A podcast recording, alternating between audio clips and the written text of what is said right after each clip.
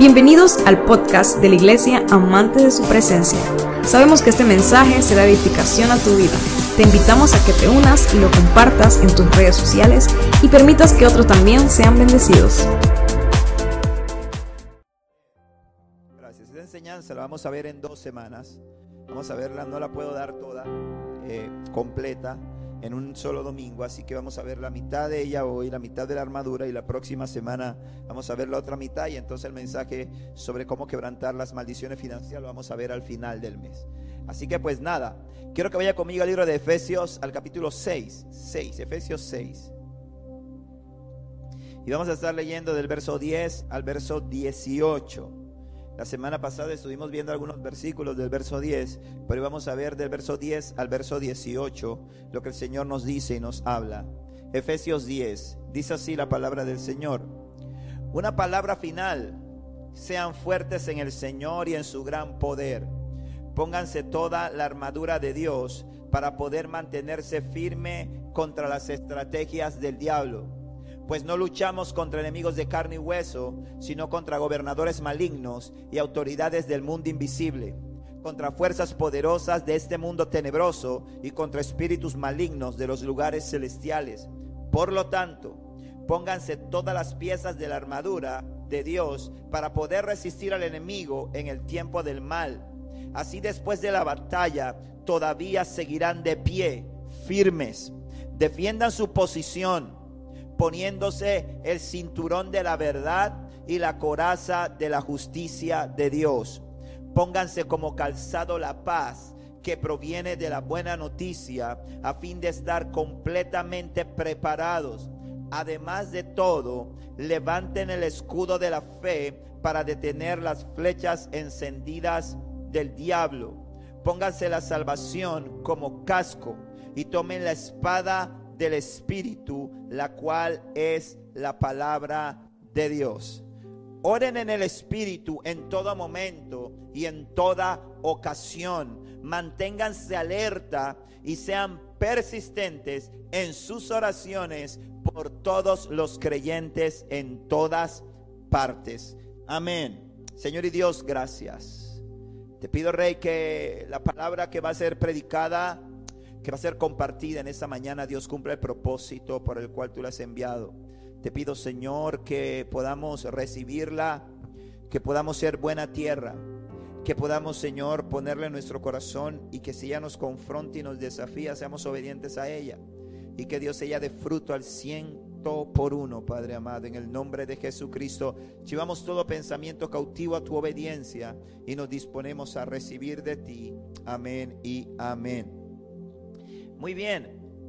Luego de entender, hermano, lo que hablábamos, algo de lo que hablábamos la semana pasada, que hemos sido llamados a conquistar, que estamos viviendo en medio de, una guerra, ¿verdad? En la cual el enemigo eh, tiene un plan, tiene un propósito, tiene una determinación que busca destruirnos, que busca acabar con nosotros. Tenemos que tener una idea clara de contra quién estamos librando la batalla. Y una vez que tenemos esa idea clara, como dice la Biblia, nuestra lucha no es contra seres humanos. Amén. Nuestra lucha no es contra personas, su lucha no es contra su suegra, su lucha no es contra su jefe, su lucha no es contra su esposo, contra su esposo, esposa, su lucha no es contra su vecino, su lucha no es contra, su lucha no es contra los homosexuales, su lucha no es contra las lesbianas, su lucha no es contra aquellos que se levantan en contra y lo vemos dándole duro a la fe, dándole duro a los principios. Nuestra lucha y nuestra batalla es espiritual, amén.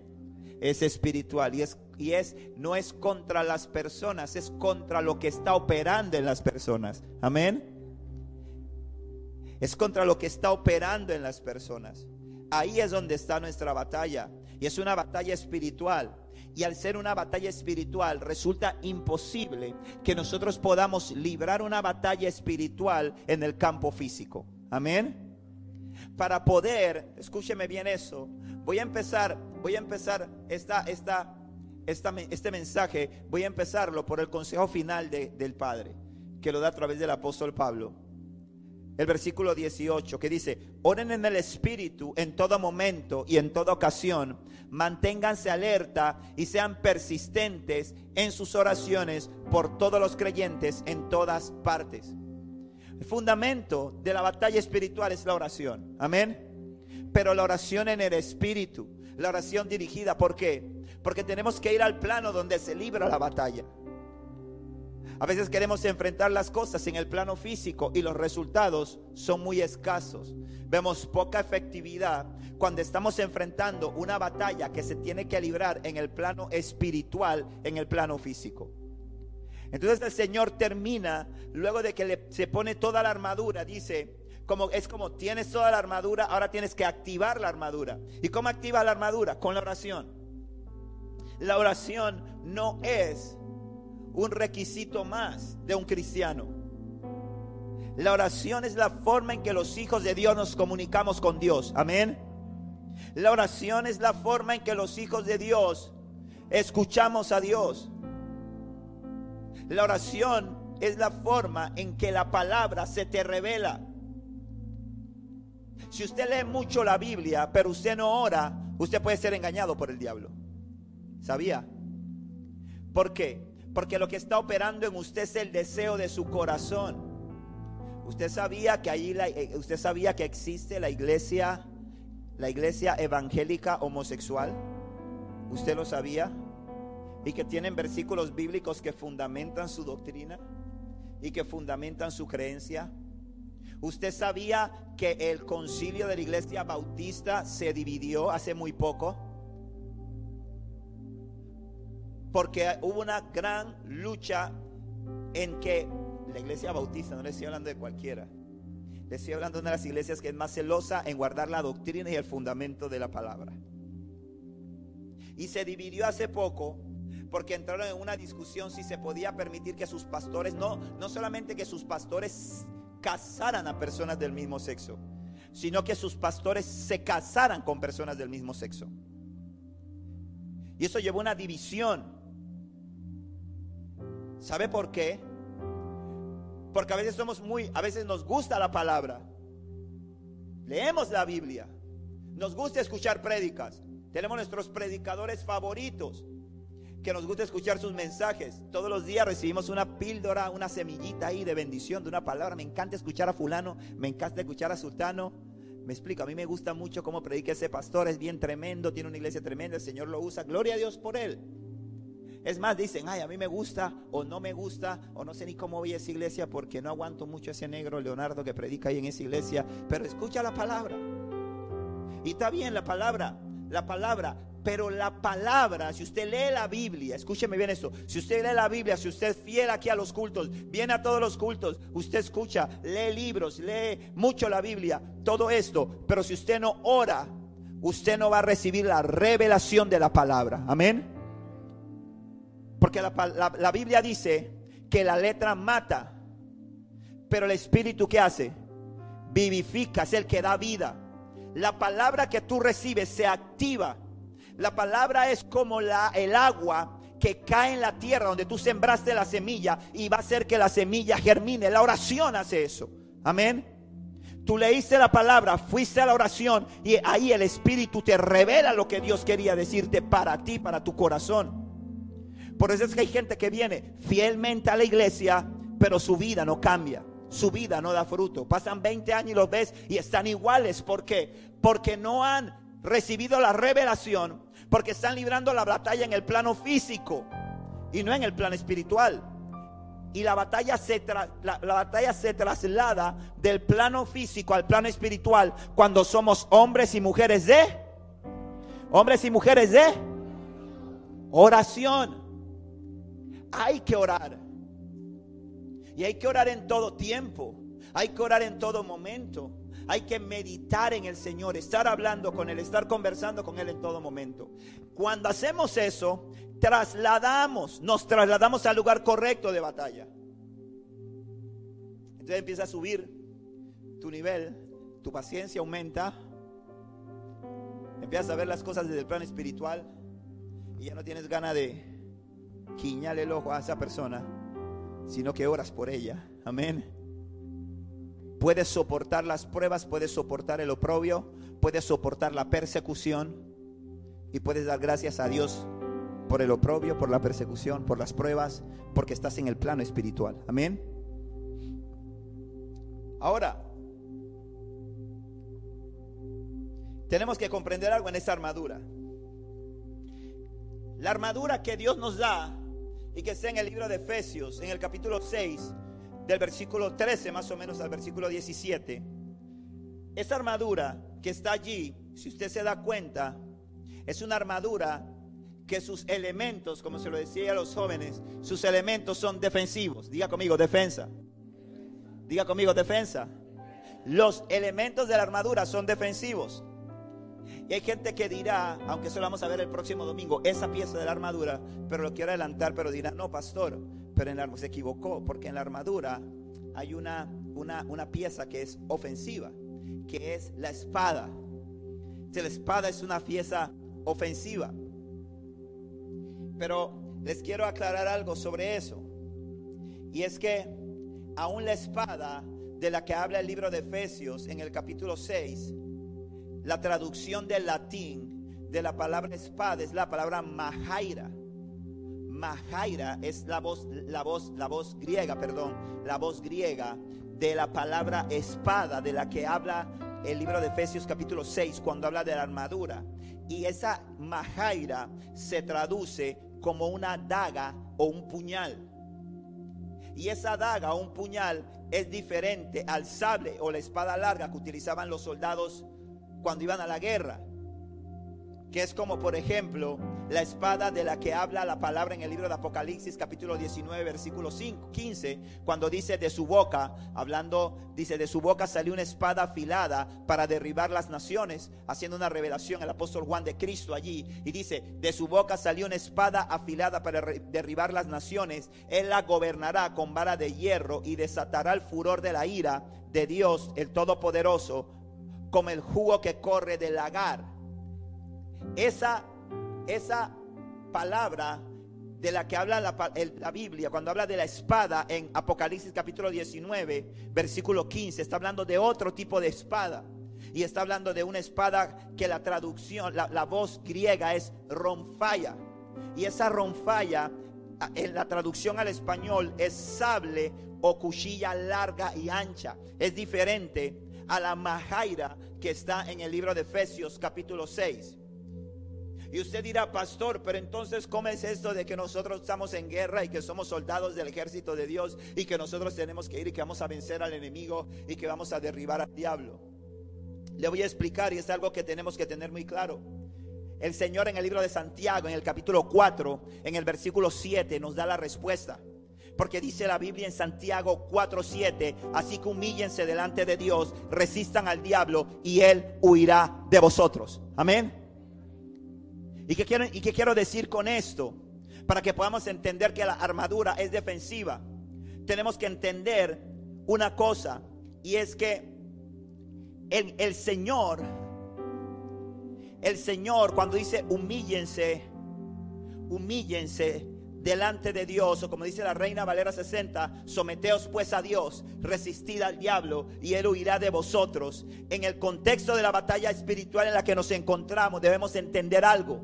Debemos entender que la ofensiva es de Jehová. Amén. La ofensiva es de Dios. Y debemos entender una segunda cosa. Y esto de que te digo de que la ofensiva es de Dios, es una revelación, es una, es, una declaración poderosísima. Y está contenida en el libro de Éxodo capítulo 14, en el versículo 14, donde el Señor dice, el Señor mismo peleará por ustedes. Solo quédense quietos. Amén. Solo quédense tranquilos. El Señor mismo peleará por ustedes. Solo quédense tranquilos. Así dice la nueva traducción viviente. En la Reina Valera 60 dice, Jehová peleará por vosotros la batalla y vosotros estaréis tranquilos. ¿Y qué te está diciendo este pasaje? Nos está dejando claramente la forma en que los hijos de Dios libran sus batallas, porque la batalla se libra a partir del sacrificio de Cristo. El pueblo de Dios es el único ejército que conoce el final de la batalla que conoce el resultado de la batalla. Es el único. ¿Sabes por qué? Porque ya Cristo venció a la muerte, ya Cristo venció al pecado, ya Cristo venció la maldición, ya Cristo venció el oprobio en la cruz del Calvario. Lo que lo creen, den un aplauso a Jesucristo por eso. Ya Cristo lo venció. Ya Cristo venció. Por eso es que el llamado de Dios a sus hijos es a qué? A resistir. Diga conmigo, resistir. El Señor dice, sométanse a Dios, resistan al diablo y Él huirá de vosotros. Ayer yo le compartía y le decía a los chicos cuando compartía la palabra con ellos, les decía que, que Jesús fue un claro ejemplo de eso. Dice la Biblia que luego de que Jesús sube del Jordán, que es bautizado, es llevado por el Espíritu al desierto. Y cuando es llevado por el Espíritu al desierto, estando en el desierto, dice que apareció Satanás para qué? Para tentarlo. Atrevido. A Jesús, al Dios Todopoderoso, se atrevía a tentarlo. Aquel que tenía todo el poder, toda la autoridad para acabarlo con la espada que sale de su boca. Pero ¿qué hizo Jesús en ese momento? Para darnos ejemplo, para enseñarnos. ¿Qué hizo Jesús en ese momento? Lo resistió. Diga conmigo, resistió. Él resistió los ataques del enemigo. Le dijo, si tú eres el Hijo de Dios, dile a las piedras que se conviertan en pan. Y Jesús que le contesta, de cierto te digo que no solo de pan vivirá el hombre, sino de toda palabra que sale de la boca del Señor. Luego de este Señor lo llevó a lo alto y le mostró todos los reinos. Y yo todo esto te voy a dar si postrado me adorares. Y le dice, no, no, no, es de cierto te digo, escrito está, solamente al Señor vas a adorar y solamente Él te vas a postrar. Y después le dice, ¿y por qué no te tiras de aquí? Si el Señor va, va, el Señor va a mandar a tus ángeles para que te recojan y para que no. Y él le dijo, mira, mira, mira, Señor, no vas a tentar al Señor tu Dios. Lo resistió. No clamó y me envió un escuadrón de, ángeles y de arcángeles que vinieran y que le dieran su palera al diablo. No, con la palabra resistió. Y dice la Biblia que cuando lo resistió, ¿qué pasó? Dice la Biblia que cuando lo resistió, dice que el diablo ¿qué? Se fue, huyó, se alejó de él. Es el mismo principio del que nos habla Santiago 4:7 es el mismo principio que el Señor nos enseñó directamente a través de Jesús en el desierto cuando fue tentado. Jesús qué hizo? Se humilló, se sometió al Padre, ¿sí o no? ¿Cuál fue el caminar de Cristo? En obediencia. Fue en obediencia. Yo siempre le he dicho, Cristo no quería ir a la cruz. No es que Jesús dice, ah, qué chévere Dios que hay, inventémonos algo. Tú sabes que van a fallar y sería una bonita experiencia yo ir, morir inmolado. Imagínate el marketing, la cosa, la popularidad. Quedaría un influencer después de eso sería, eso sería trending topic. Imagínate eso, ¿verdad? Vamos a monetizar de una vez con esa publicación. Yo crucificado, Dios se hizo hombre. No. Y será, ay, pastor, no esté blasfemando porque nos amó de tal manera que vino al mundo. Dice la Biblia que Dios, no meta a Cristo en el negocio. La Biblia dice, porque de tal manera amó Dios al mundo que entregó a su Hijo. O sea, no es que la Biblia no dice, porque de tal manera amó Jesús al mundo que le pidió al Padre que él quería morir por la humanidad. No. Dice la Biblia, de tal manera amó Dios al mundo que envió a su Hijo, que entregó a su Hijo. Jesús fue obediente. Amén. Amén. Jesús fue obediente. ¿Y por qué usted dice, pero pastor, ¿cómo usted dice eso? No, pastor, no. Vayas al huerto de Hexaman y des una vuelta por ahí. Vaya una noche, siéntese ahí, escuche, vea la experiencia, véala. Vea a Jesús diciéndole al Señor, Señor, tres veces. Si usted cree que hay, por si hay dudas, tres veces. Ora al Señor y le dice, Señor, si es posible, pasa de mí esta copa. Le estaba diciendo, papá, yo no quiero. Papá, yo no quiero. Papá, yo no he pecado, yo no he hecho nada, yo no quiero pero yo estoy dispuesto a morir por hacer tu voluntad. O sea, ¿qué hizo él? Se sometió al Padre. Amén. Muchas veces queremos bendición de Dios, queremos prosperidad, queremos ver las puertas del cielo abiertas, queremos ser soldados idóneos en la guerra. Hay cristianos que son machitos, que son berracos. Cristianos que, que lo que es Satanás, todavía duro. Así le hablan, dura. Para que se sienta como que más intimidativo, ¿verdad? Pero, pero hermano, no es lo mucho que tú hables, es lo que tú demuestres. El músculo se saca en la rodilla. El músculo no se saca en lo mucho que hablamos, en lo mucho que caminamos, en el estilo que tengamos. Se saca en la rodilla. En el sometimiento a Dios. En que tú te sometas a Dios. En que tú te niegues. Dice Jesús Dios, ustedes quieren ser mis discípulos, quieren venir en pos de mí. Niéguense a sí mismos, tomen su cruz y síganme. Amén. ¿Y cuál es una de las cosas que más nos cuesta a nosotros los cristianos? Negarnos a nosotros mismos. ¿Sí o no? ¿A ustedes no? Yo soy el carnal. Ay, perdón. Y soy el pastor, mira tú. Daniela, ven y predica mejor tú porque yo. Sí, claro. Dice Señor, sométanse. Hermano, a, a nosotros no nos gusta someternos a nadie. A nadie nos gusta someternos. ¿Someteme a quién? A nadie. Por eso que una de las maldiciones más fuertes que recibió la mujer es que Dios le dijo, ahora tu marido te va a enseñorear. Es una de las cosas más terribles que hay, hermano. Es una de las cosas que las mujeres más sufren. Pensa que ese hombre me tiene que enseñorear a mí, no. Y hay una lucha. La mujer puede ser muy cristiana, muy sierva de Dios, pero tiene que ser intencional para someterse a su marido. ¿Sí o no, hermana? No, ustedes son bien mansitas. Gracias, Señor, por las mujeres que me han mandado a esta iglesia. No, hermano, es una lucha. Uno las ve tiernas, hermano, así bien lindas. Así como la carita que ponía el, ¿cómo se llama? El, el, gatito de Shrek. Pero hermano, terrible. La mujer lee la Biblia, la mujer lee la Biblia, lee la palabra y sabe que la Biblia dice que tiene que someterse a su esposo y ella dice, me quiero someter, pero el diablo no me deja. Quiero levantar contra él. Mire, mire, y eso ya lo hemos dicho, pero es que la Biblia en ninguna parte dice que esta situación de enseñoreo existía antes de la caída. Porque si usted lo ve, si usted lo ve antes de la caída, ¿quién es la que habla con la, quién es la que negocia con la serpiente? Eva, yo no sé qué estaba haciendo Adán. Adán andaba en otro lado y la que habla, la que recibe el fruto, la que come, era Eva. Era una mujer que tenía y se la da al marido. Y el marido no le dice, ¿cómo se te ocurre? No, dice, dame, está bien, está buena. O sea, y viene esa maldición y se desata esa maldición. En la cual pues la mujer, dice la palabra, te querrás enseñorear de él, porque ojo, ojo con otra cosa.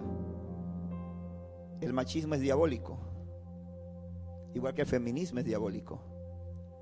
El que el hombre sea cabeza es una responsabilidad de ejercer sacerdocio. No es el mandar. Tráeme la comida. Tráeme un vaso de agua. Hey man, si tú tienes dos manos y dos pies, ¿por qué tú no buscas tu agua? Pastor, está predicando rebelión contra los hombres. No, no, no estoy predicando ninguna rebelión contra los hombres, hermano, porque una cosa es que usted lo haga con amor y le diga, mi cielo, ¿tú crees que me puede regalar un vasito de agua? Por favor, mi bebé linda.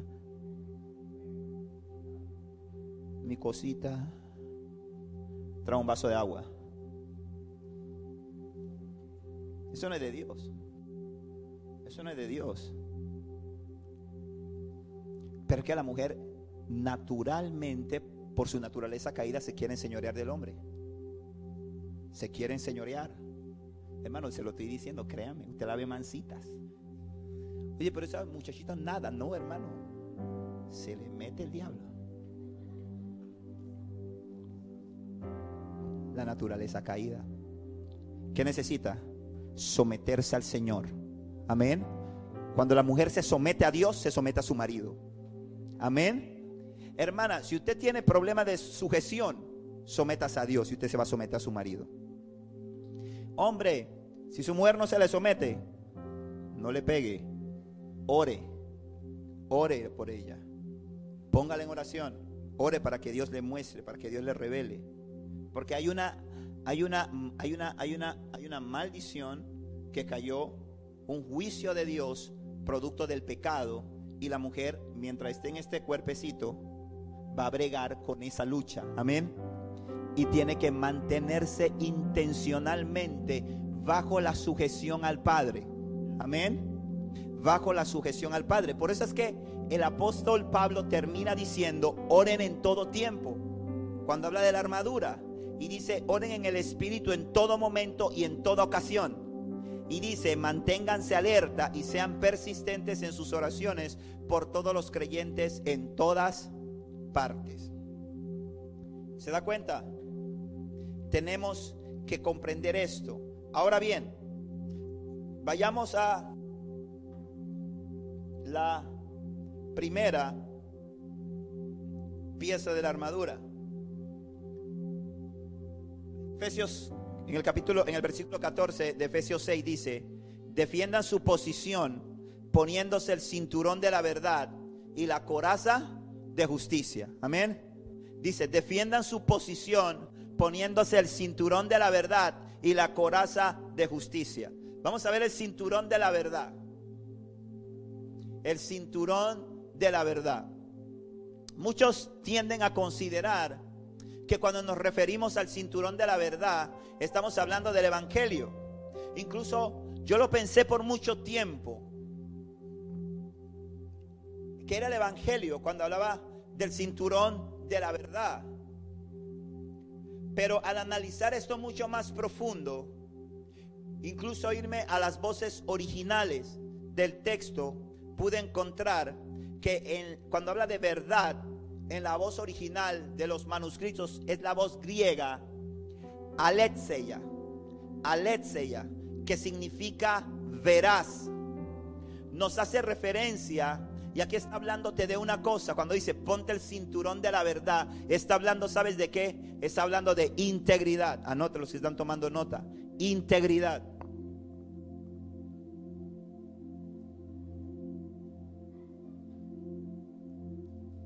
La palabra, tal y como lo dice en el libro de Salmos, en el capítulo 51, en el versículo 6, voy a leerlo de la Reina Valera 60, dice en el en 51, 6, dice, he aquí, tú amas la verdad en lo íntimo y en los secretos me has hecho entender sabiduría. Dice, he aquí, tú amas la verdad en lo íntimo y en los secretos no, me has hecho entender sabiduría.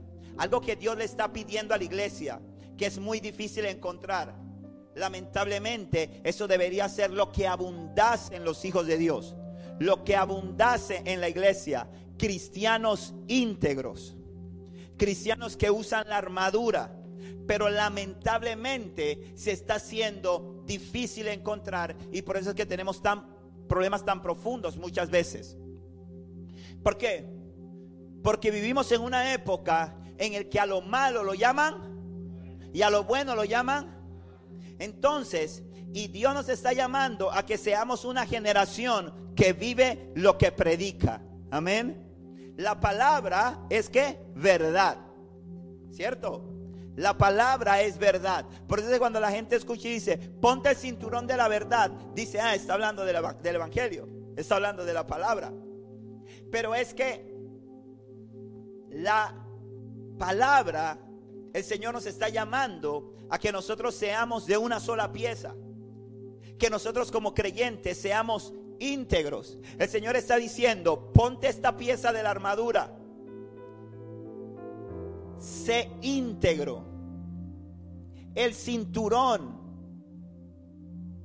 Lo que pasa es que hoy en día nosotros utilizamos el cinturón para que no se nos caiga el pantalón. Pero el cinturón habla de integridad. ¿Y sabe algo? Y si hay algo que permite que nos mantengamos firmes, es la integridad. ¿Sabe por qué? Porque cuando somos íntegros, el enemigo no tiene argumentos contra nosotros. Amén. Si hay una cosa que te desarma, es cuando Satanás tiene un argumento en contra tuya. Si hay una cosa que te desarma, hermano, es cuando tú quieres ir a orar por alguien, pero tú sabes que tú no estás siendo íntegro delante de Dios. ¿Verdad? Había un hermano que él iba a la iglesia, le gustaba le gustaba bastante el, el evangelio y la cosa, pero él todavía no era muy íntegro. Y él cuando estaba en el mundo, él había tenido un vicio, le gustaba fumar. Y le encantaba fumar una marca de cigarrillo americano que era marca Wilson. Pero él estaba, pero él todavía estaba luchando con ese vicio, pero él, o sea, delante de los hermanos, siempre estaba con su Biblia, él siempre, pero cuando él estaba en su casa solo, él se metía en el cuarto y él sacaba su cajita de Wilson y se fumaba su cigarrillo de vez en cuando. Después se, lavaba bien los dientes, comía menta, lavaba la ropa para que no quedara ningún olor. Me explico, echaba desodorante y, y nadie se enteraba. Y yo eso mucho tiempo y la gente decía, wow, tremendo ese hermano. Ese hermano es tremendo, un hombre de Dios, qué tremendo. Y lo pusieron en el equipo de intercesión. Y un día llaman al pastor que había una persona endemoniada. Y el pastor llama a tres miembros de su equipo de intercesión y le dice, fulano, mengano, vengan conmigo que vamos a ir. Nos llamaron que hay un problema, hay una persona con una posesión y vamos a ir a liberarle. Y llegan allá y están orando. Y cuando están orando, este es hermano fogoso, hermano reprendiendo, echando fuera el demonio y tal la cosa y, y todo tremendo. Y de repente, la persona que está bajo la posesión diabólica empieza a decir, Wilson. Y el pastor dice, te reprendo, calla demonio, en el nombre de Jesús, fuera. Y el demonio decía, Wilson. Y de repente el pastor está viendo que este hermanito fogoso, candela, guerrero, uno de sus soldados, ya no está metiéndole tanto feeling a la oración. Y el demonio dice la tercera vez, Wilson. Y ya el hermano después se para en la esquina. Y ya, hermano, se le acabó. Ya no fue más casa fantasma. Ya no, ya perdió autoridad para echar fuera demonios. Ya no reprendió, ya no reprendió más. ¿Por qué? Porque simple y sencillamente ese hombre, escúcheme bien esto, atiéndame acá por favor, porque simple y sencillamente ese hombre no era un hombre íntegro. Porque la, la, palabra que leímos dice que el Señor ama la verdad en lo oculto, amén, en lo secreto. Ese hombre no era íntegro. Porque ese hombre a la apariencia tenía, vivía de apariencias. Y cuando tú vives de apariencia y no eres íntegro, hermano, el enemigo tiene argumentos contra ti. Y muchas veces estás tratando de escalar, de llegar más lejos, de estar más cerca de las cosas de Dios, de lograr las promesas de Dios, pero tienes un ancla, tienes algo que te está anclando y es esa falta de integridad y el enemigo se agarra de ahí. Puedes vivir de apariencia delante de los hermanos y los hermanos dicen, qué linda, qué lindo, cómo predica, me encanta verlo, uy, qué, qué, qué, qué, gloria. Pero el diablo, y el diablo no tiene problema con eso, hermano. El diablo le encanta ese tipo de cristianos en las iglesias. Él no tiene problema con eso. Él está contento que estén en la iglesia. Y dice, pero ¿cómo? Pero está en el ministerio de alabanza. No, pero es un intercesor. No, pero es un maestro. Pero, y dice, oye, ese pastor. Y dice, pastor. Y el diablo está contento de que esté ahí. Porque está bajo una mentira y bajo un engaño. Pero Dios no puede ser burlado. Amén. Y no solamente el hecho de que Dios no pueda ser burlado, sino es que simple y sencillamente Satanás tiene un argumento que lo va a sacar en el momento que tú menos te imagines. Entonces nosotros tenemos que como cristianos ser intencionales y entender de que tenemos que vestir la verdad. Amén. Tenemos que ser íntegros. La integridad tiene que ser esa pieza de la armadura que nosotros nos pongamos. ¿Y sabe por qué? Cuando nosotros venimos a Cristo, tenemos que dejar, olvidar qué hacíamos en el pasado y vivir a la manera de Cristo, vivir a la manera de Dios, vivir a la forma en que Dios nos enseña en su palabra. Y la Biblia en Isaías capítulo 43 claramente nos dice en el versículo 18 y 19, el Señor dice, olvida todo eso. No es nada comparado con lo que voy a hacer. Escucha bien esto. De tu vida pasada, hermano, olvida todo Amén. Mira que está a tu lado y dile, olvida todo. Dice, olvida todo eso. No es nada comparado con lo que voy a hacer. Pues estoy a punto de hacer algo nuevo. Mira, he comenzado. no lo ves, haré un camino a través del desierto, crearé ríos en la tierra árida y baldía. Cuando somos íntegros, restamos autoridad al enemigo para que pueda hacernos daños. La verdad, la integridad nos da autoridad en el mundo espiritual y nos permite alcanzar las promesas de Dios. Como yo siempre se los decía hace, unos tal vez hace un mes y medio, dos meses, cuando predicaba y decía, toda promesa de Dios tiene una demanda de obediencia. Amén. La gente cree y jura que Dios va a cumplir sus promesas como si fuera ladino, que lo frota, tiene tres deseos. Quiero ser guapo, quiero tener plata y no sé qué otra cosa. Las promesas de Dios tienen cumplimiento en la medida en que somos obedientes a lo que Dios nos pide. Amén. O sea, como yo les dije, la salvación no la, salvación no la puedes comprar. La salvación es gratis, tú no hiciste nada para merecerla. Dios te la dio, es un regalo, es una dádiva, es un don. Pero de ahí para adelante, las promesas de Dios siempre tienen una demanda de obediencia de parte de sus hijos. Amén. Amén. Diga amén, hermano, porque así es. Usted cree que no te gusta, no le gusta, no importa no le gusta. La Biblia lo dice, no porque lo digo yo, lo dice la Biblia. Lo dice la palabra. La, la bendición, las promesas de Dios vienen sobre la gente que obedece al Padre. Y a veces vivimos engañados porque yo, por eso es que yo, pues,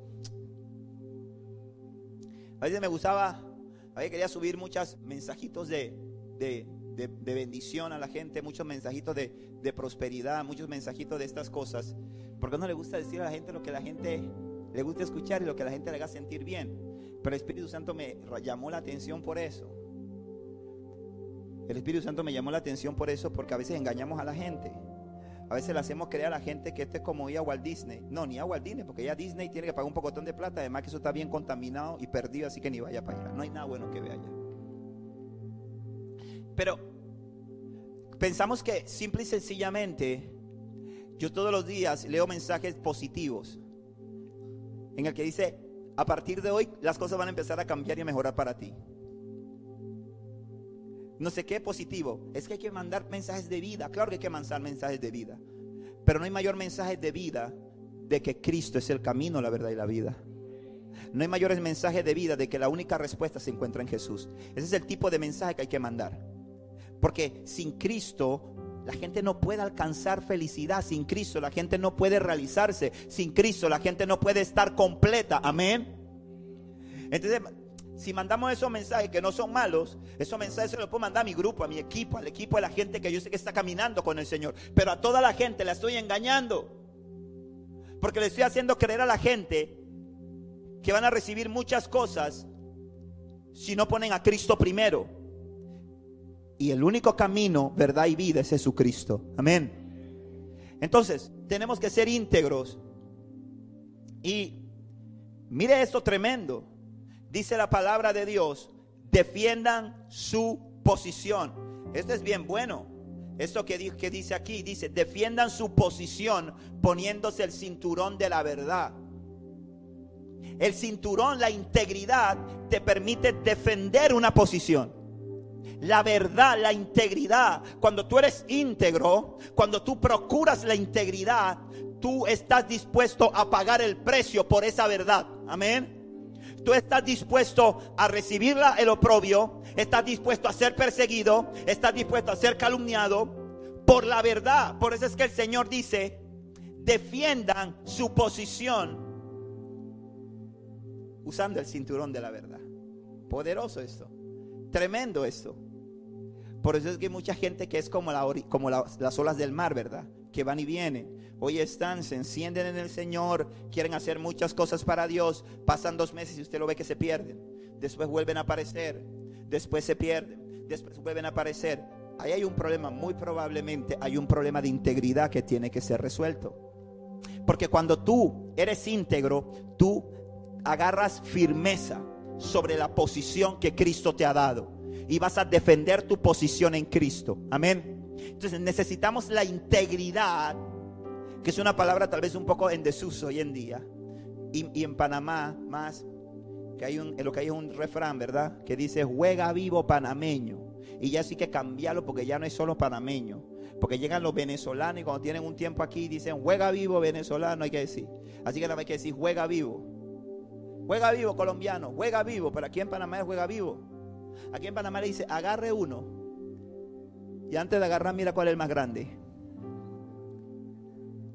Y si nadie lo está viendo, agarrado por si acá. ¿Me explico? Le dice, métase por aquí. Pero él dice, no, yo voy a charcotear por acá. Charcotear, esa palabra bien panameña, ¿verdad? Yo voy a charcotear por acá. Le dice, haga la fila. Cinco personas al frente. Allá de segundo va Freddy. Llega y se pone a hablar con Freddy. Hey hermano, ¿cómo estás? Y Freddy, ¿qué está hablándome? Bien, hermano, aquí chévere, todo bien, no sé qué, sí, hombre, ¿cómo va todo? Por aquí, por allá, ta, ta, ta, ta, ta. Cuando hace así, cuando llega la hora, ¡fum! Quedó adelante.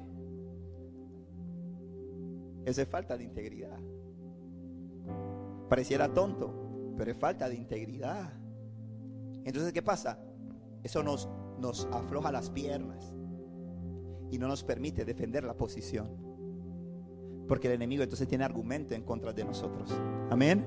Hay que defender la posición y hay que ser íntegro. Dice el mismo versículo que acabamos de leer, dice, defiendan su posición poniéndose el cinturón de la verdad y la coraza de justicia. Esta es la segunda pieza que nos va a, que nos va a ayudar dentro de la armadura a defender nuestra posición. Y es la coraza de justicia. Esta pieza de la armadura hace referencia, escúcheme bien esto, hace referencia a entender que somos justificados por medio de Jesucristo. Entendiendo nosotros que esa coraza nos va a proteger. ¿Qué protege la coraza? ¿Cómo?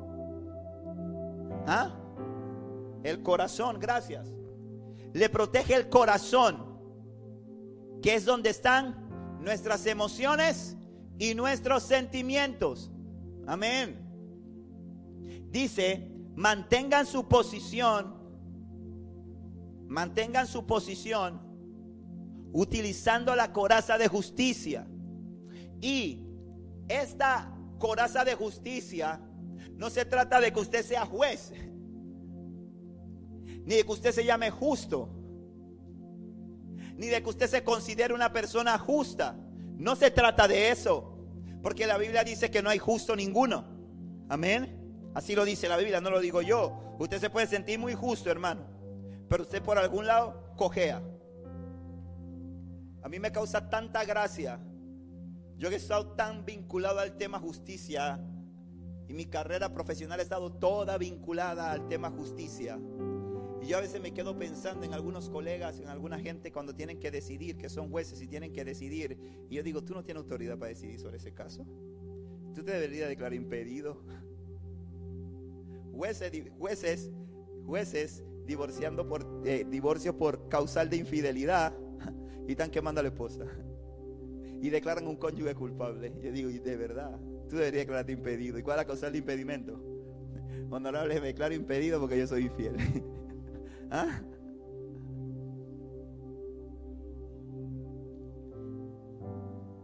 Condenando a gente por pornografía, por, por, por, por, por pornografía, y ellos ven pornografía en su computadora. Y cuando están viendo pornografía, no le preguntan a la chica que aparece desnuda, muéstrame la cédula antes de que yo pueda ver esa imagen.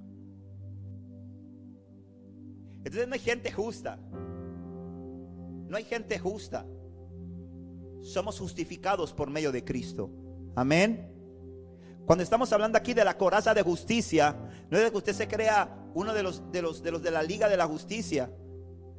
No, no, no es que usted se crea Aquaman o se crea Batman o se crea Robin o se crea la Mujer Maravilla. No, no, no, no, no. Se trata de entender de que somos justificados por Cristo. Amén tenemos que entender que somos justificados por Cristo. Y cuando entendemos esto, que somos justificados por medio de Cristo, esta coraza es la que va a proteger nuestro corazón. La palabra de Dios enseña en el libro de Proverbios capítulo 4, en el versículo 23, lo siguiente. Sobre toda cosa guardada, según la Reina Valera 60, dice, sobre toda cosa guardada, guarda tu corazón, porque de él mana la vida. Dice, sobre toda cosa guardada, guarda tu corazón, porque de él mana la vida. Ahora pareciese que es un poco confuso eh, que la palabra por una parte nos dice que el corazón es engañoso. En, en Jeremías 17:9 dice que el corazón es engañoso y perverso, ¿verdad? Eh, sin embargo, Dios nos dice en Proverbios que sobre toda cosa guardada guardemos el corazón. ¿Y para qué yo quiero guardar ese impostor? ¿Para qué yo quiero guardar ese engañador? porque mejor no me lo saco? Y lo que me trae problema, ¿verdad? Y pareciera que el corazón es un problema. ¿Y sabe qué? Es cierto. El corazón es un problema. Pero es un problema cuando no está rendido a Cristo. Amén. Cuando ponemos nuestro corazón en manos de Dios, se convierte en una fuente de vida. ¿Está conmigo? Tu corazón sin Cristo es un problema, engañoso y perverso. Y cuando digo en Cristo, estoy hablando de lo que dice el apóstol en Efesios 6, 18, cuando dice permanece en la oración, es decir, permanecer en Cristo. Dice Señor que si nosotros permanecemos en Él y, nuestras, y sus palabras en nosotros, entonces vamos a dar fruto. Permanencia. Ahora bien, eh, la palabra de Dios dice que del corazón manda la vida.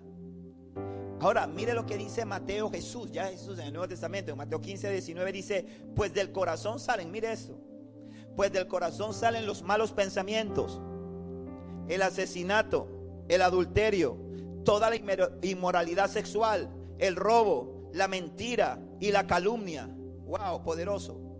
Pero también me encanta lo que dice en Ezequiel capítulo 36, versículo 26, donde el Señor le dice y profetiza Ezequiel. Escuche esto. El profeta Ezequiel en el capítulo 36 profetiza lo siguiente. Les daré un corazón nuevo y pondré un espíritu nuevo dentro de ustedes. Les quitaré ese terco corazón de piedra y les daré un corazón tierno y receptivo. ¿Cuántos dan gloria a Dios por eso? Cuando Cristo viene, Tienes un corazón engañoso, tienes un corazón malo, tienes un corazón de donde nace el homicidio, de donde nacen los deseos sexuales, de donde nace la calumnia, de donde nace la mentira. Cuando viene Cristo a tu vida y te pones la coraza de justicia, es decir, permanezco en Cristo, Dios pone en mí un nuevo corazón. Te quita el corazón terco y el corazón de piedra y te pone un corazón tierno y receptivo. Amén. Por eso es que cuando estamos en Cristo, hermanos, y te golpean, porque la gente viene a Cristo y jura que como vienen a Cristo ya no los pueden golpear, que son intocables, que no los van a lastimar, que no los van a calumniar, que no van a levantar mentiras en contra de ellos. Te quiero decir algo, hermano, cuando vienes a Cristo te van a calumniar. Cuando vienes a Cristo van a levantar mentiras en contra tuya. Cuando vienes a Cristo te van a traicionar. Gente que ayudas te va a traicionar. Esas son las puñaladas que más duelen. Porque la otra por lo menos uno dice, pero uno dice, fulano. esos puñales son como hechos con sal la cuchilla. Son puñales que son hechos de sal. Te duele más cuando te lo entierran. Pero lo vas a pasar. Pero Dios pone un corazón tierno y receptivo en ti. Un corazón que es perdonador. Amén. Un corazón que te ayuda a pasar la página y, no a, y, no y a no guardar rencor. Un corazón que te hace poner la otra mejilla.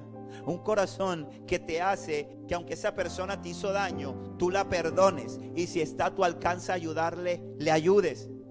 Entonces necesitamos para eso, escúcheme bien, lo que controla el corazón del hombre es la coraza de justicia, ser justificados en Cristo, permanecer en Cristo.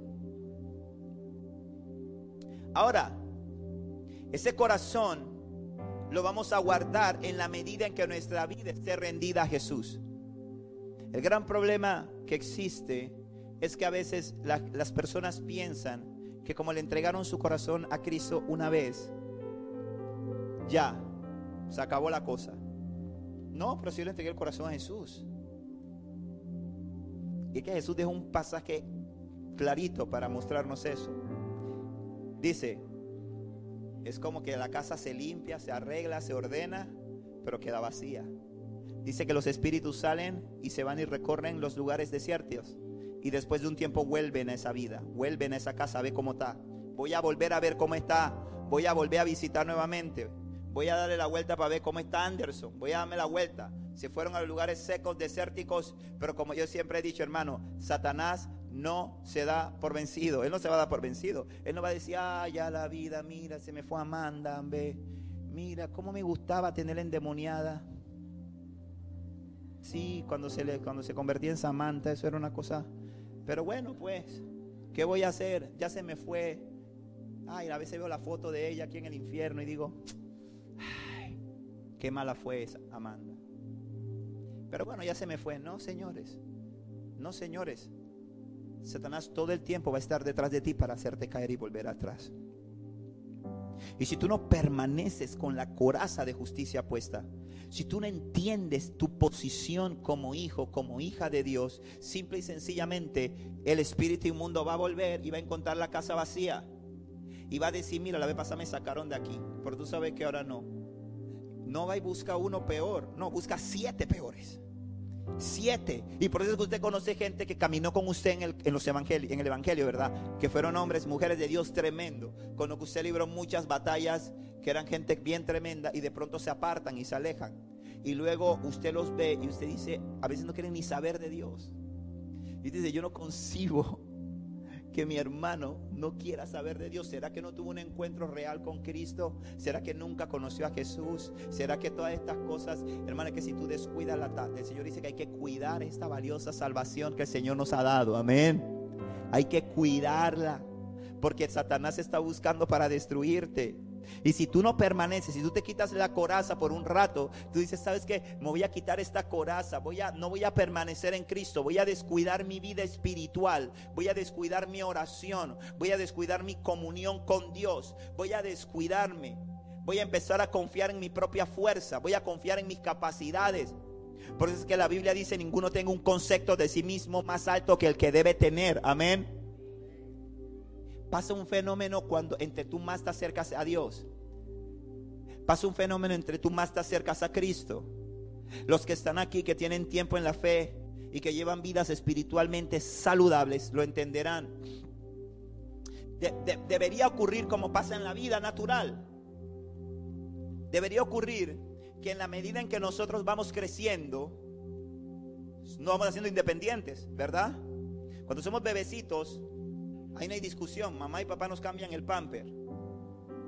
Todo el día cambiando pamper, cambiando pamper. Luego nos empiezan a enseñar a ir al baño. Y luego ya vamos al baño. Pero mamá, límpiame. Mamá, límpiame. Dale, pues aprende a limpiarte. Ya después aprenden a limpiarse solos. Y se van haciendo qué? Independientes. Amén. Pero en el Señor pasa totalmente lo contrario a eso en el Señor, al compás que vamos creciendo, nos vamos haciendo más dependientes de Dios. Una vida espiritualmente saludable pasa eso. Te vas haciendo más dependiente. Cuando no oras y sales a la calle, te sientes más desprotegido. Cuando no estás en comunión, cuando no estás leyendo la palabra, tú puedes percibir cómo tus pensamientos son más bombardeados por el enemigo. Y Satanás juega con la madurez espiritual juega con la madurez espiritual. Y yo veo a gente hablando y diciendo, hermano, es que estos temas son para cristianos maduros. Yo cuando los escucho me alejo. Porque digo, yo no pertenezco a ese clan. Porque esos son de los que creen que están firmes. Y están a, un paso de caer. Porque entre más creces, más pegado tienes que estar de la vida. Más cerca tienes que estar del Señor. Cuidándote más Eso es la coraza de justicia. Entender que sin Dios nada somos y que separados de Él nada podemos hacer. Eso te va a ayudar a mantenerte firme y resistir. Eso es la coraza que va a guardar tu corazón, que va a guardar tus pensamientos cuando permaneces en Cristo.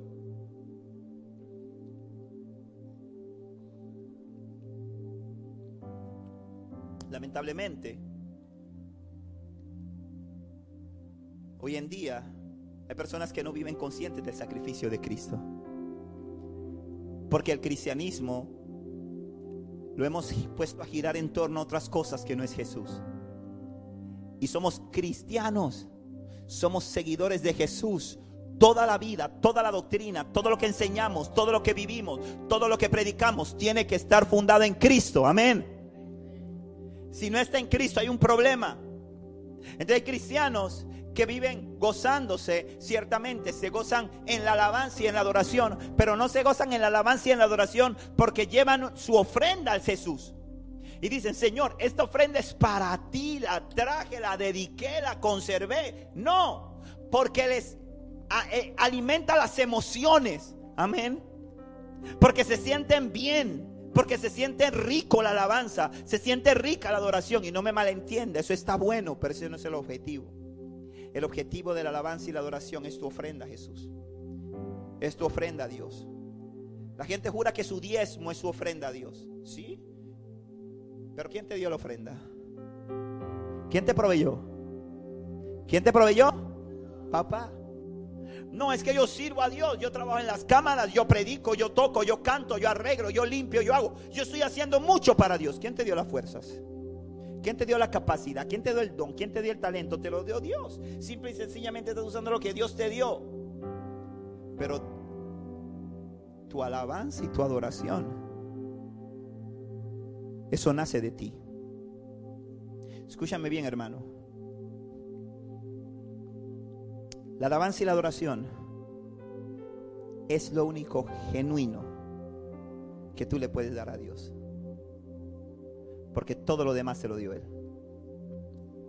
Por eso es que la palabra dice, porque la hora viene cuando, y la hora es cuando los verdaderos adoradores adorarán al Padre en espíritu y en verdad, porque tales adoradores el Padre está buscando que adoren. Es decir, que no son muchos, sino que son escasos. Y parte de la coraza de justicia es entender que hay que permanecer en Cristo. Y una persona que permanece en Cristo es una persona que lleva una vida de adoración. Amén. Pero la adoración para Dios, no para mí. No para, mí, no para satisfacer. Y no es si me estoy entendiendo, explicando. Y si no me estoy explicando, esa es la palabra de Dios y se la va a revelar. Si no se la revela hoy, se la revela el miércoles, si no en el baño, si no en la cocina, si no cuando va en el bus dice, ah, eso es lo que quería decir el pastor. La adoración es lo genuino que tú y yo podemos llevarle al Señor. No sé cómo están esos aires, pero no creo que son los aires que me lo movieron. Que me tengan misericordia. Dice,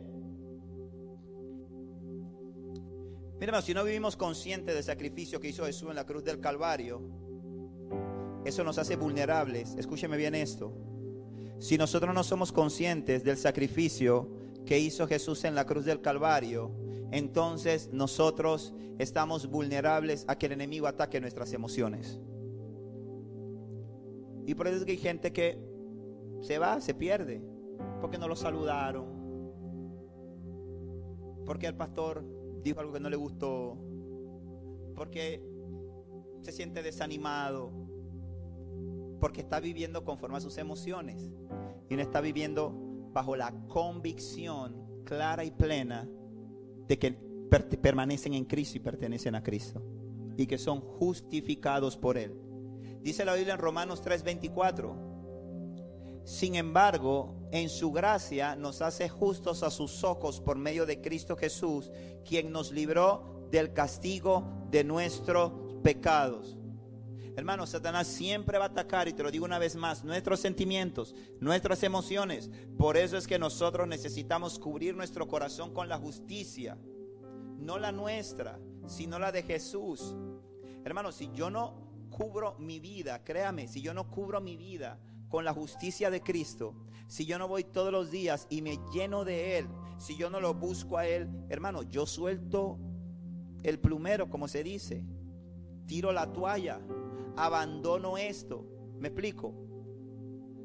Pero cada vez que voy a Jesús, Jesús me muestra lo importante que soy para Él, lo valioso que soy para Él, lo que Él hizo por mí y entiendo que yo hago todo lo que hago por Él. Amén. Todo lo que hago por Eso me da fuerza, hermano, eso me impulsa. Eso me hace permanecer firme el tener conciencia del sacrificio de Jesús. Y usted dirá, pastor, pero es que la coraza de justicia yo creo que tiene que ver con ser justo, con ser un justiciero. Yo pensaba que era como que yo iba a ser un Power Ranger. Hermano, no, hermano, se trata de entender el sacrificio de Cristo. Se trata de permanecer en Jesús. Se trata de ser consciente de quién somos. ¿Sabes por qué? Porque eso te da identidad. Diga conmigo, identidad. Y eso, es importantísimo que nosotros lo tengamos. Mira lo que dice Juan 15:5. Dice, ciertamente yo soy la vid y ustedes son la rama. Los que permanecen en mí. Amén. Ve, hay que permanecer en Él. Y yo en ellos producirá muchos frutos porque separados de mí nada pueden hacer. Y hay veces que estamos en la iglesia y estamos separados de Dios. Y no es que usted esté pegado o separado de Dios por lo, por lo mucho que usted grite, por lo muchos amenes que usted diga, porque usted hace sus, porque usted de repente lo toca el espíritu y usted hace, da tres vueltas y se cae y todo eso, que yo no tengo problema con eso. ¿ah? Como yo digo, yo soy pentecostal. Yo soy de esa escuela. Hay gente que cuando pasan esas cosas se asustan y se quedan mirando y dicen, ay no, yo me voy para allá atrás mejor. No vaya a ser que me toquen a mí, también me de... ay Cristo. Yo soy de esa escuela, hermano. Pero eso no es lo que dice y eso no es lo que te mantiene permaneciendo en Cristo.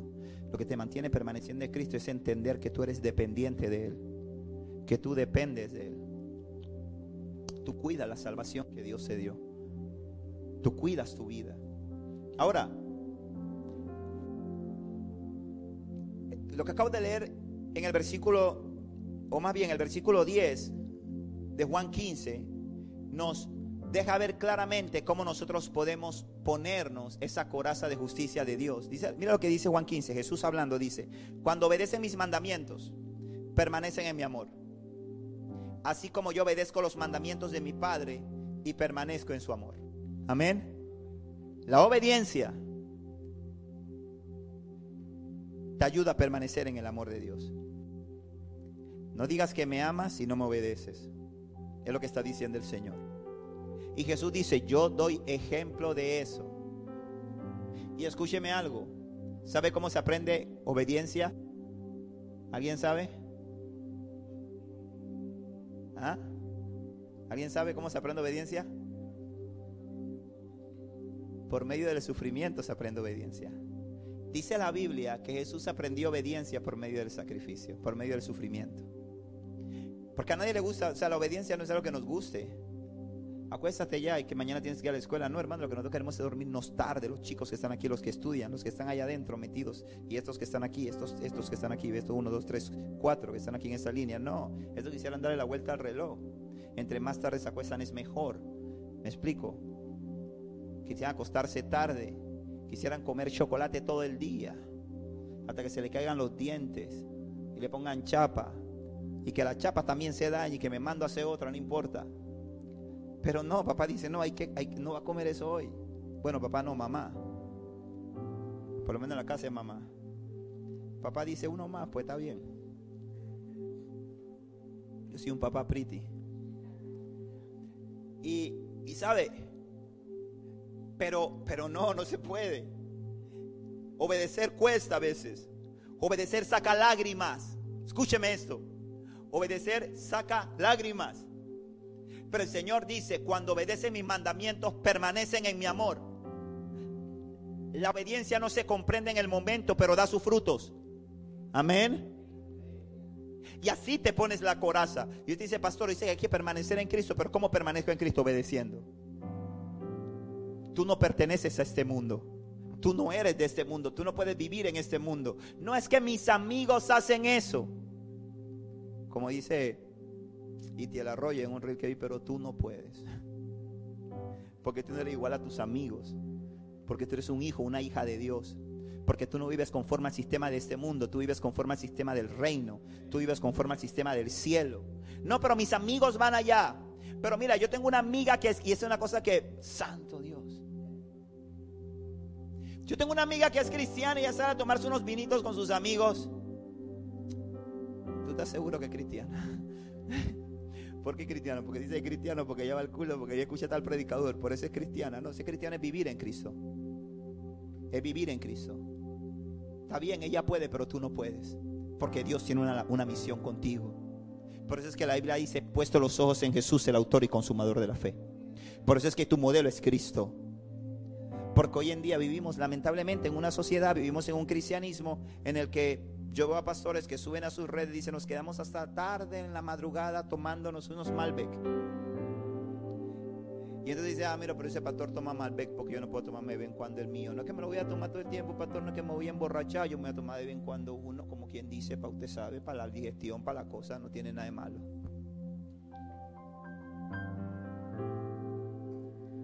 Ellos pueden, pero tú no. Porque el Señor dice, permanece en mis mandamientos. ¿Qué te dice Cristo? Pastor, ¿qué tiene que yo me tome un vino? No me pregunta a mí, hombre. Pregúntale a Dios. ¿Para qué me pregunta a mí? Habla sinceramente con Dios. Y pregúntale a Dios. Y es lo que Dios te responda. Yo cada día estoy desarrollando una técnica. Estoy pidiendo a Dios que me ayude a desarrollarla como pastor. Porque no como, como pastores y los pastores que están aquí lo saben, uno sufre por las ovejas. Y a veces uno quiere vivir por ellas. Y uno le quiere decir cómo tienen que hacer la cosa. Pero una cosa que le estoy diciendo al Espíritu Santo es, enséñame a callarme. Hermano, y todavía estoy como en 2,5. Pero sé que voy a llegar al 5.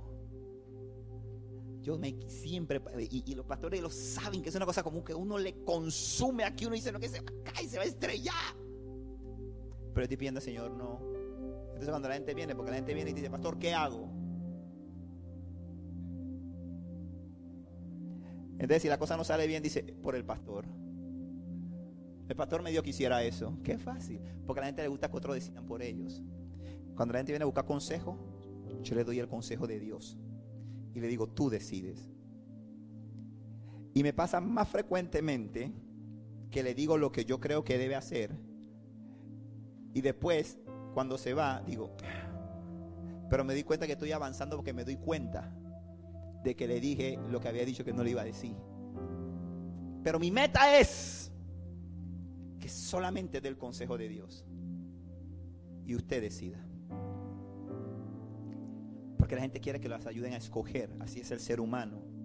¿Qué dijo cuando Jesús le dijo, Adán, ¿qué pasó? ¿Qué dijo Adán? ¿Quién la creó? ¿Quién la formó del polvo? ¿Quién me la trajo? Tú, la mujer que me diste. Y Dios se queda así, ve y miró a Eva. Y Eva dijo, ¿quién creó este huerto? ¿Quién creó la serpiente? ¿Quién le enseñó a que hablara? Tú. Fue la serpiente. Y la serpiente miró y dijo,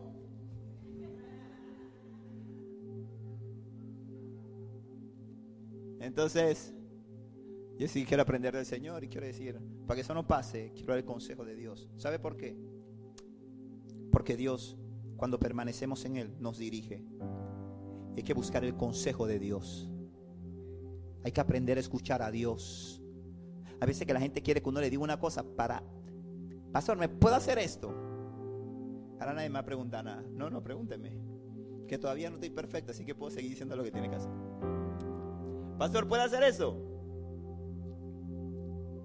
Y esperando que le digan, pero ya el Señor les inquietó. Ya el Señor les inquietó. Por eso es que cuando me vienen a hablar, bendito teme los tatuajes. Eso no lo veo mucho con los viejos. Aunque ahora yo veo unos viejos por ahí, hermano, que tienen que cargar a los nietos para ese tatuaje. Ellos no entienden que eso se le va a churrar y eso ni se va a entender. Cuando mi papá estaba joven, mi papá levantaba pesa y tenía un tatuaje aquí, que un corazón que decía Naya. Porque así le decía a mi mamá de cariño. Un corazón que decía Naya y yo lo molestaba ya cuando estaba viejo. Yo lo molestaba y le decía, papá, esa mancha que dice. Porque era una mancha con una cosa que ni se leía las letras, porque imagínense, no esos músculos, usted, bueno, mi papá terminó así de delgadito y al final su último momento por el cáncer fue muy, muy, muy, muy delgadito. Y yo lo molestaba y me decía, papá, esa mancha, ¿qué te pasó ahí? Y decía, déjame, hombre. Y hubo un poco de viejos que se quieren hacer el bendito tema de los tatuajes. Y yo me puse un tiempo a meditar porque yo fui formado sobre la creencia de que la palabra dice que no te harás señas por muertos y que los tatuajes son maldición. Y yo, eso me inquietaba. Yo, como pastor, venían los muchachos, me preguntan, empecé a estudiar, estudiar, estudiar el tema, estudiar el tema para tener una respuesta de Dios. Y la respuesta que encontré simple y sencillamente es que el hecho de que tú te hagas un tatuaje, por eso no te va a mandar al infierno. Eso no te va a mandar al infierno. Pero no es lo que te manda al infierno, es te conviene la pregunta es en qué edifica el cuerpo de Cristo. ¿Estás edificando el cuerpo de Cristo con eso o estás edificando tus propios deseos? No, pastor, es que usted sabe que yo me yo brego con jóvenes que están en un cierto ambiente, así les puedo predicar mejor la palabra de Dios. Y yo le digo, está bien, le vas a poder predicar la palabra a ellos, pero cuando le quieras predicar a otros y llegues a su casa, tu mamá te va a decir, no te quiero con ese maleante porque tiene dos tatuajes. Y si el papá es policía, peor. Porque le dice que los policías dicen que cero tatuajes en la policía y esas cosas. Entonces yo digo, no, yo digo, sencillo. ¿Qué dice la Biblia? Cuando tú vienes a preguntarme a mí es porque el Espíritu Santo te está inquietando con algo. Cuando tú tienes esa duda, porque si no tú vendrías donde mí corriendo contento y te levanta el brazo y me dice, pastor, ¿a que no adivina? ¿A que no adivina mi paz? Mire, Cristo vive. ¿Qué le parece paz? Tremendo, aleluya, pastor, ¿por qué no se hace uno? Yo se lo pago. Pero no vienen así. Pastor, ¿usted qué opina de los tatuajes? ¿Usted qué piensa? Porque ya el Espíritu Santo te está hablando y te está diciendo, no te conviene. Eso no es para ti.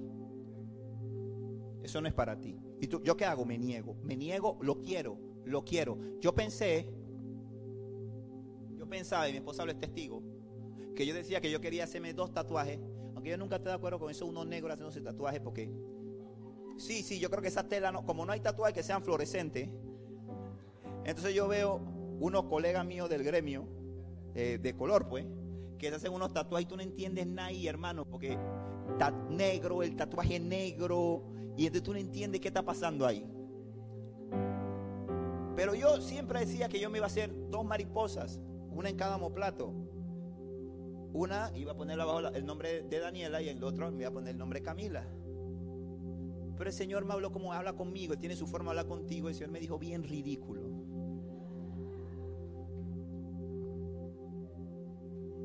Y yo dije, está bien, pues ya, pues no me lo hago ya.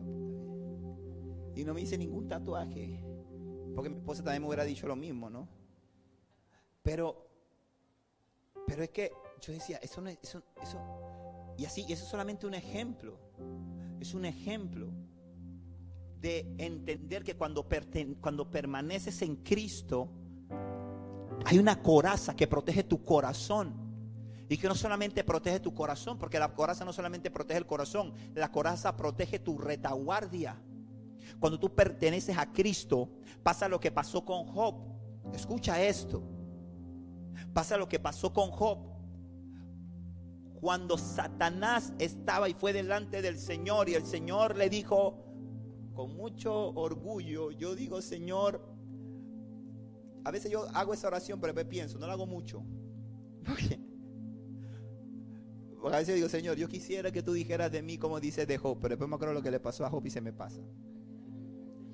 Pero, pero el Señor cuando fue delante de Job y le dijo, has considerado a mi siervo Job un hombre recto, un hombre íntegro. ¿Sabes lo que le dijo Satanás? Le dijo, claro, es que tú has puesto un muro de protección, has puesto un cerco de fuego, has puesto un muro de protección alrededor de él, de manera que no lo puedo tocar. ¿Sabe lo que pasa? Job era un hombre íntegro. Él tenía una coraza. Y esa coraza no solamente le protegía su corazón, sino que le protegía la retaguardia. Cuando tú permaneces en Cristo, hay ataques que tú no puedes ver.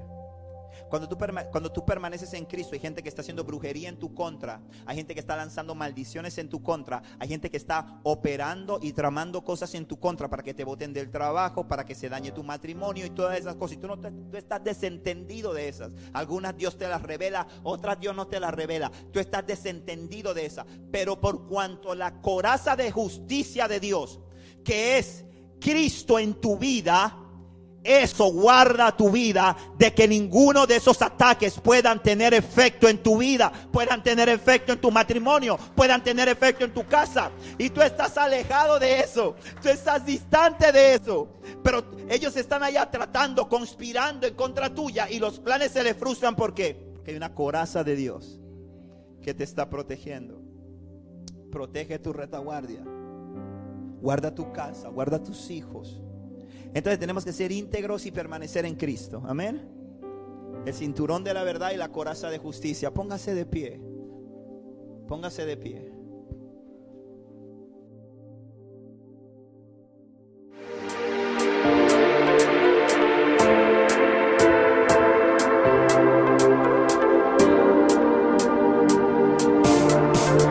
Esperamos que este mensaje haya sido de edificación a tu vida. Recuerda, suscríbete y síguenos.